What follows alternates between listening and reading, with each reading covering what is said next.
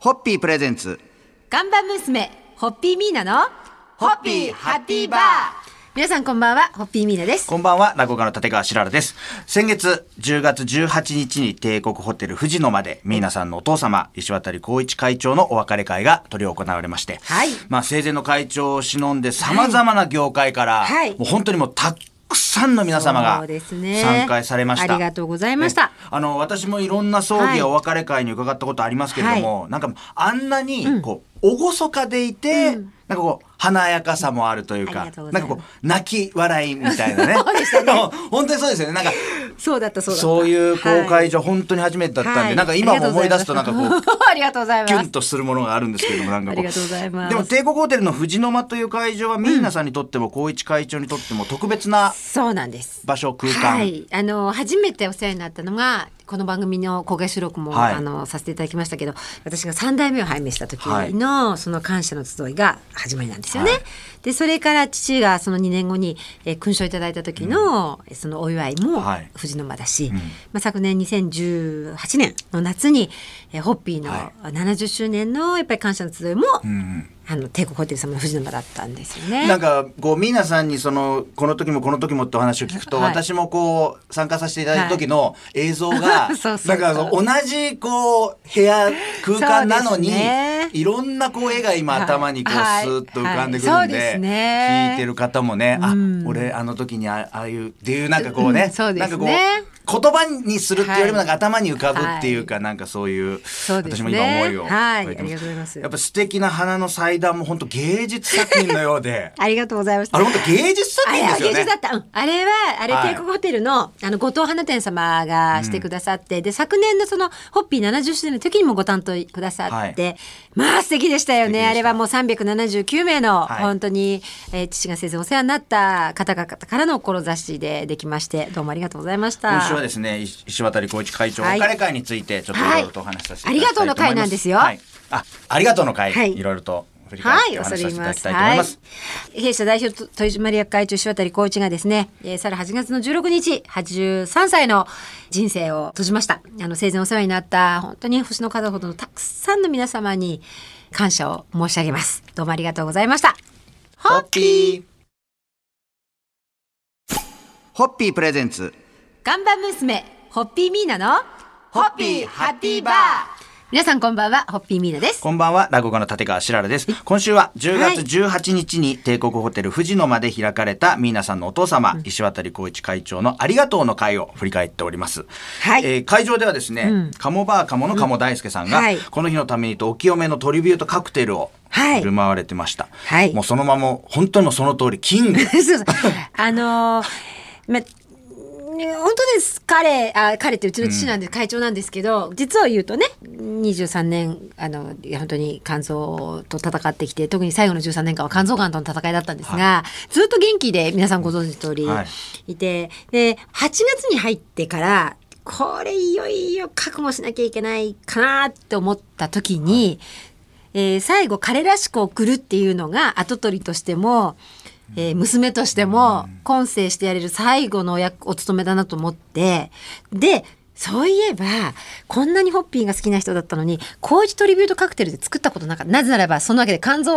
を痛めてたから、はいお酒立ってたので、この20年間でそれをうちの大切なビジネスパートナーで様である鴨さんに相談したら、はい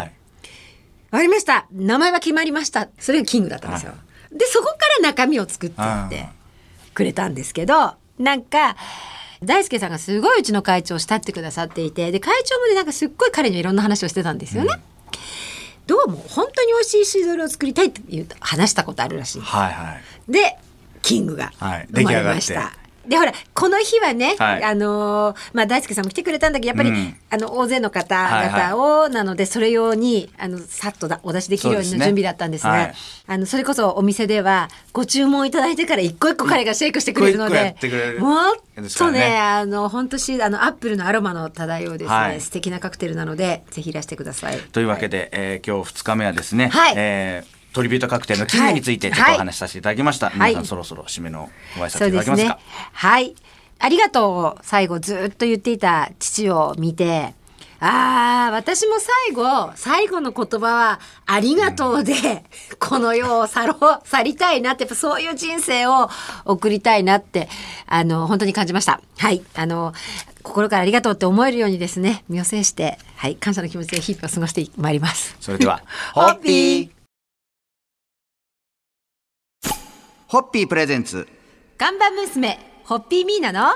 ホッピーハッピーバー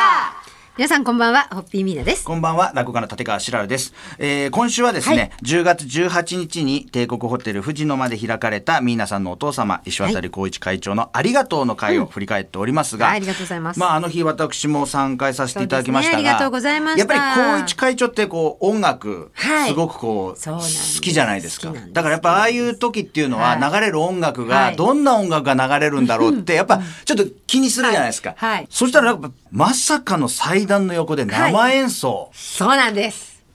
まあ本当に軽井沢国際音楽祭をお手伝いさせていただいたことをご縁に、日本のトップピアニストの野平一郎先生と、はまあ今やもう野平家ともう親戚付き合いのようにあのしあのごご縁いただいてるんですけど、え実はやっぱりその父をぼちぼちって言った時にあの野平先生の奥様に、はい民先生にご相談させていただいて、もしご迷惑でなければやっぱり私が大好きだったから、あの生の音楽で彼を送りたいって言ったら、もう快く動いてくださって、で実は3時から5時の,、はいあの献花の時間の後にあの本当に父が特にお世話になったというか慕っていただいた方というか、まあ、本当に石渡家がというか、まあ、親しい方々を100名ほどいらしていただいて晩餐会を同じ部屋でやったんですね。でその時は野田一郎先生が30分間特別演奏会それはですね実は一郎先生からの申し出いただいたんです。でいや今年の4月に一郎先生がワシントン DC で、あのコンサートやられた時に「あの桜桜」を編曲されて、それを弾かれたんですよ。でそれはすっごい私好きで、ちょっと最後になっちゃうけど聴かせたいと思ってたらやってくださって。で、あのーえーまあ父はベートーベンが好きだったので、そのカルテットの皆さんにははいベートーベンを弾いていただいて、それから彼は威風堂々が好きだったんですよ、エルガーの。なので今回、あの、一郎先生には威風堂々をピアノで弾いていただいて。まあそんなですね音楽にまつわる、はいえーその日のお話をちょっと振り返らせていただきました、はい。それでは皆さんそそうろそでろす締めね。のご挨拶いただけますか、はい、えー先月10月18日に帝国ホテルの藤の間に響いた本当に心のこもった素敵な音色に感謝を込めて乾杯を捧げます。はいありがとうございました。ホッピーホッピープレゼンツ看板娘ホッピーミーナのホッピーハッピーバー皆さんこんばんはホッピーミーナですこんばんは、落語家の立川しらるです。今週は先月、帝国ホテル富士野まで開かれたミーナさんのお父様、石渡光一会長のありがとうの会をはい振り返っていろいろとお話しさせていただいておりますが、はいありがとうございますはいあ、当日参加された皆さん、はい1000人を超える人数で、はいはい夜はお食事会はもい開催されまして、そうですねで料理は中華でしたが、はいまあ、会長がお好きだったメニューが、そうなんですいろいろとあの彼ねやっぱ中華好きで、はい入院中も最後「あー中華が腹いっぺい食いて」ってすごい 言っていて、だからこの会をけ、計画した時にお料理は中華だなーって、で絶対彼がねどの中華でさん行っても頼むのがエビチリだったんです よ。そうなんですよ。う私ちょっとあのその日に、その日のうち大阪にちょっと移動しないとはいはいはいっていうことで、でしたよね本当にあのなるべく長い時間ここの空間にいさせていただきたいとうんう。でその会長の好きだった中華のコースの料理をなるべくはいはい一一はい品でも多く食べたありいがと。とでうござい時ま間すがどんどんどんどん近づいてきて、そしたらもう次がエビチリっていうタイミング で、ああもう行かなきゃいけないって言った時にこの番組の某帽子がね帽子がこのこの人ちょっと 急いでるん 寄せがあるでか、らえ、エビチリだ け、なんとか間に合わせてあげたいんだ。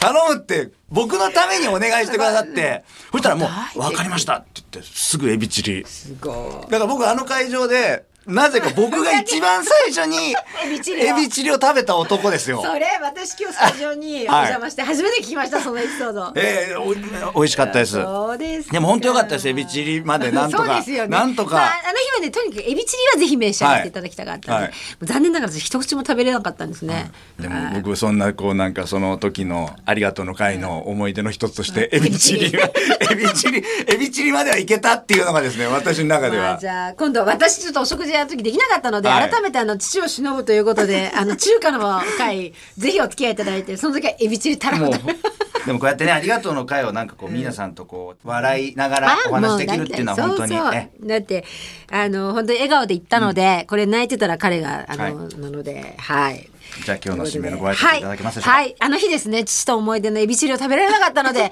ぜひこの番組の皆さん番組スタッフの皆さんに付き合っていただいてエビチリをはい、私もゆっくり、えいゆっくり食べたいと思います。それでは。 ホッピーホッピープレゼンツ。ガンバ娘ホッピーミーナのホッピーハッピーバー